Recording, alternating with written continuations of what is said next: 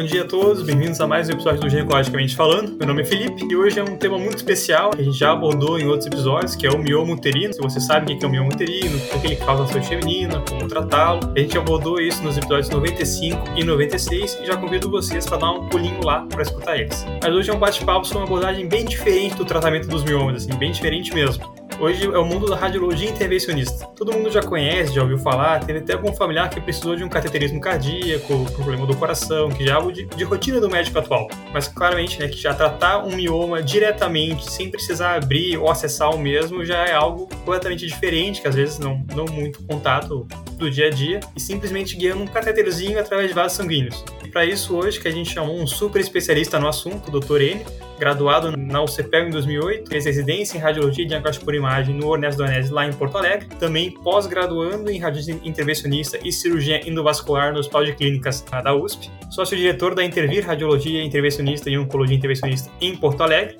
também coordenador do Serviço de Pós-Graduação em Radiologia Intervencionista do Hospital São Lucas da PUC, membro titular da SUBRIS e do CIRSE, que são as sociedades europeia e brasileira de radiologia intervencionista. Bem-vindo, doutor Enio. Boa tarde para você. Como é que está? Um grande prazer contar com a tua presença aqui hoje. Boa tarde.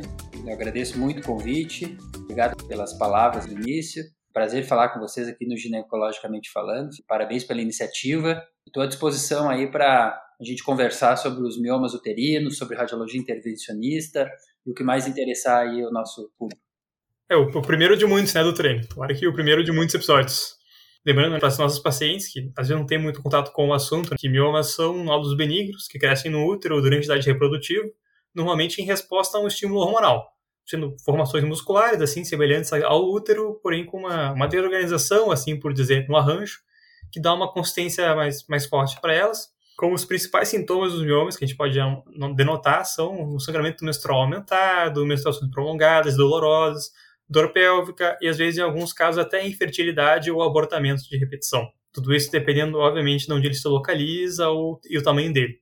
A nossa primeira pergunta para começar é uma, uma leve. Eu queria que tu começasse conversando com a gente, doutor Enio. O que, que seria a especialidade de radiologia intervencionista em si? Quais os principais exames que, que esse especialista faz? Uma excelente pergunta, né? O que, que um radiologista está conversando sobre mioma? Nós da radiologia intervencionista, nós somos uma especialidade que a gente se vale dos métodos diagnósticos. Então nós usamos o ultrassom, o raio-x, a tomografia para guiar os nossos procedimentos. Vai nessa sala de, de exames diagnósticos, aqui uh, no nosso serviço a gente tem salas específicas para realizar esses procedimentos. Então, através de, de uma punção guiada por ultrassom ou por tomografia, ou na sala de hemodinâmica, como tu bem citou no início ali, o pessoal mais lembra do cardiologista intervencionista fazendo os cateterismos cardíacos, nós, da radiologia intervencionista, fazemos cateterismos de outros órgãos, de vasos de outros órgãos, como do fígado, do útero, da próstata, do rim,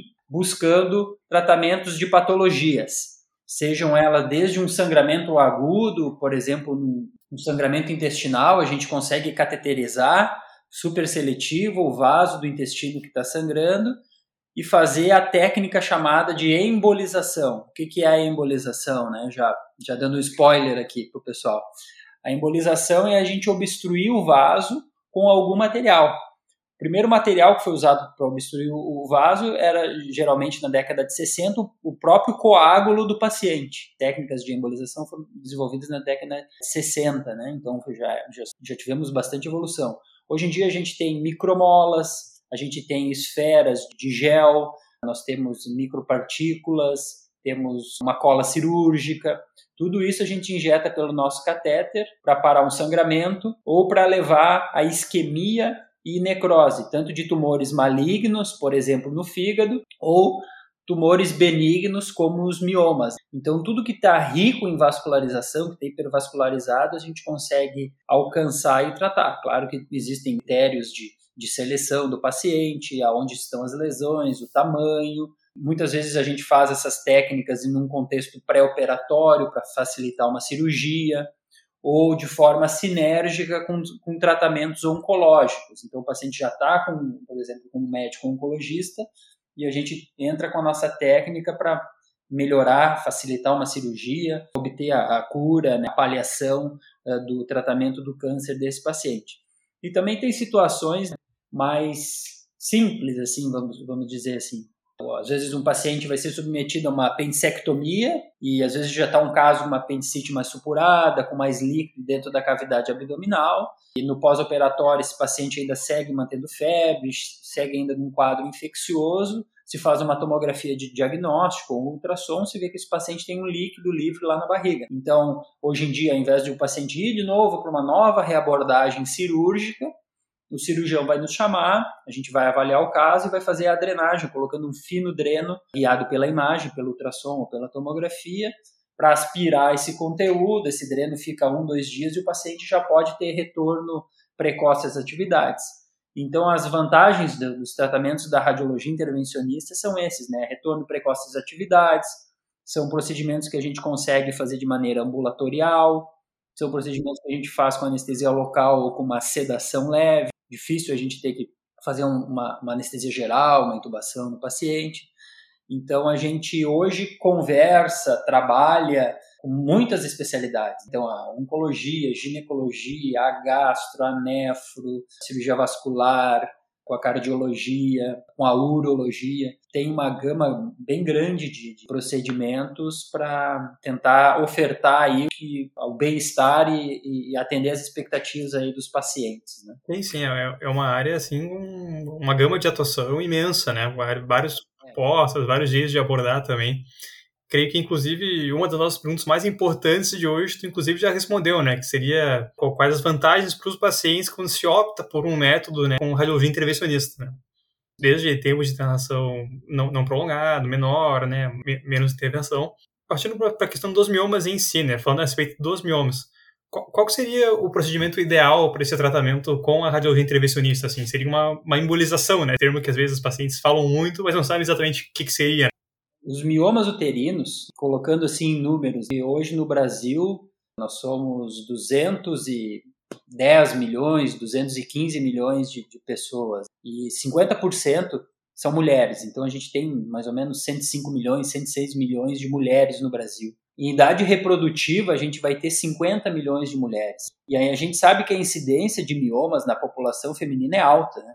É 40% desses 50 milhões, que dá mais ou menos uns 21, 20, 21 milhões de, de mulheres, têm miomas uterinos no Brasil hoje, tá? E, em idade reprodutiva. O bom é que a maioria dos miomas uterinos eles são assintomáticos, são lesões benignas e assintomáticas. E só 30% dessas, desses 20 milhões de mulheres realmente vão ter miomas que causam sintomas, como tu falaste no início, o sangramento uterino anormal, que às vezes pode levar a um quadro de anemia, às vezes o mioma como causa de infertilidade, aumento do volume abdominal, compressão da bexiga, compressão do reto com constipação, infecção urinária de, de repetição. Então, hoje no Brasil a gente tem 6 milhões de mulheres que têm miomas uterinos uh, sintomáticos. E são vários os tratamentos. Então, o ginecologista hoje, ele começa com a gente sempre começa a tratar uma doença escalonando o tratamento. Muitas vezes dá o anticoncepcional, é, com baixa dosagem de estrogênio e progesterona, isso aí já vai controlar o sangramento. Pode usar o progestágeno isolado como forma de medicação. Existem eh, medicações que inibem o eixo hipotálamo-hipófise e vão induzir a paciente uma menorreia. Os antagonistas do Zoladex, que é o antagonista do hormônio GNRH. E aí depois, se a paciente, conforme a expectativa dela de gerar filho, está com prole completo ou não, essa paciente pode ser elencada aí para tratamentos cirúrgicos, vamos dizer assim, tu sai da, da medicação. Né? Tem também um que o, o DIL, né? os ginecologistas usam bastante o DIL com Mirena, né, o Mirena, né, com hormônio para induzir a menorreia e a paciente uh, parada com a menstruação. E aí dentro dos procedimentos cirúrgicos tem um consagrado que é a miomectomia. Hoje os ginecologistas fazem muito bem miomectomia, dependendo do tamanho, vou fazer via laparoscópica ou, ou via aberta. Né? A cirurgia robótica está vindo aí na, na, também para a entrada dos tratamentos dos miomas. E aí nós temos os tratamentos minimamente invasivos que a radiologia intervencionista oferece. O mais consagrado, o que tem mais estudos na literatura e que começou em 1997 nos Estados Unidos, foi é a embolização dos miomas uterinos, que é a gente cortar o aporte de sangue dos miomas, induzindo eles à isquemia e à necrose. Então a gente vai ter uma redução do mioma e ele não vai mais promover os sintomas que a paciente está sentindo. Tem outro tratamento mais atual, que está começando os estudos e a gente está colocando na nossa prática, que é a ablação dos miomas. O que é ablar? É também levar a isquemia e a necrose, mas através de uma agulha. A gente coloca uma agulha no interior do mioma uterino e essa agulha é conectada num gerador e a gente vai, vai, vai elevar temperaturas a 60, 80 graus Celsius dentro do mioma. Isso aí vai, vai promover também a morte celular do mioma uterino e com consequente diminuição dele e também a, a parada dos sintomas. Então, a gente hoje, a indicação da FEBRAS, é a Sociedade de, de Ginecologia Obstetrícia Brasileira, é que pacientes que têm desejo reprodutivo, a indicação para embolização é pacientes que tenham múltiplos miomas e uma alta morbidade para miomectomia. Então, o que, que quer dizer? Que é o que mais chega aqui no consultório. São pacientes que ainda querem engravidar, que estão com problema para engravidar, ou que a, a gravidez vai ser de alto risco por elas terem múltiplos miomas. E aí o ginecologista avalia essa paciente e nos passa, olha, Enio, se eu operar essa paciente, por esse mioma ser desse tamanho, ou por serem múltiplos, ou por estar uma localização muito central, essa paciente vai ter risco de muito sangramento durante a cirurgia, e eu até vou ter que evoluir por, uma histerectomia, que é a retirada do útero. Então, a embolização entra nesse quadro aí de uma paciente de difícil manejo cirúrgico. A outra coisa é quando o ginecologista já fez uma miomectomia nessa paciente e a paciente tem recorrência dos miomas. Essa aí é uma boa indicação também para a embolização dos miomas uterinos. E os miomas uterinos muito volumosos, né? esses miomas com mais de 8 centímetros, 10 centímetros, eles também são bons, uh, miomas são bons respondedores à embolização. Nas pacientes que já têm a prole definida, é, são pacientes que não querem fazer a esterectomia. Geralmente o ginecologista nas pacientes já tem prole definida e o mioma está incomodando, está gerando sintomas, é indicada a esterectomia.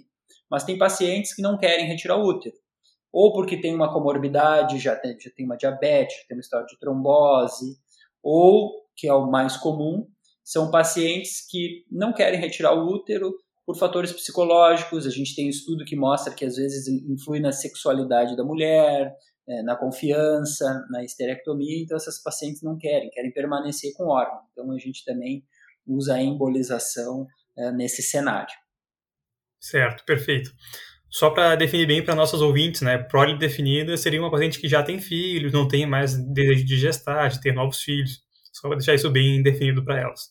Pensando mais nessa questão do, do procedimento em si, né, pela, pela preparo dele, complicações, Teria algum preparo prévio para as pacientes em relação ao procedimento, antes de, de realizar o procedimento?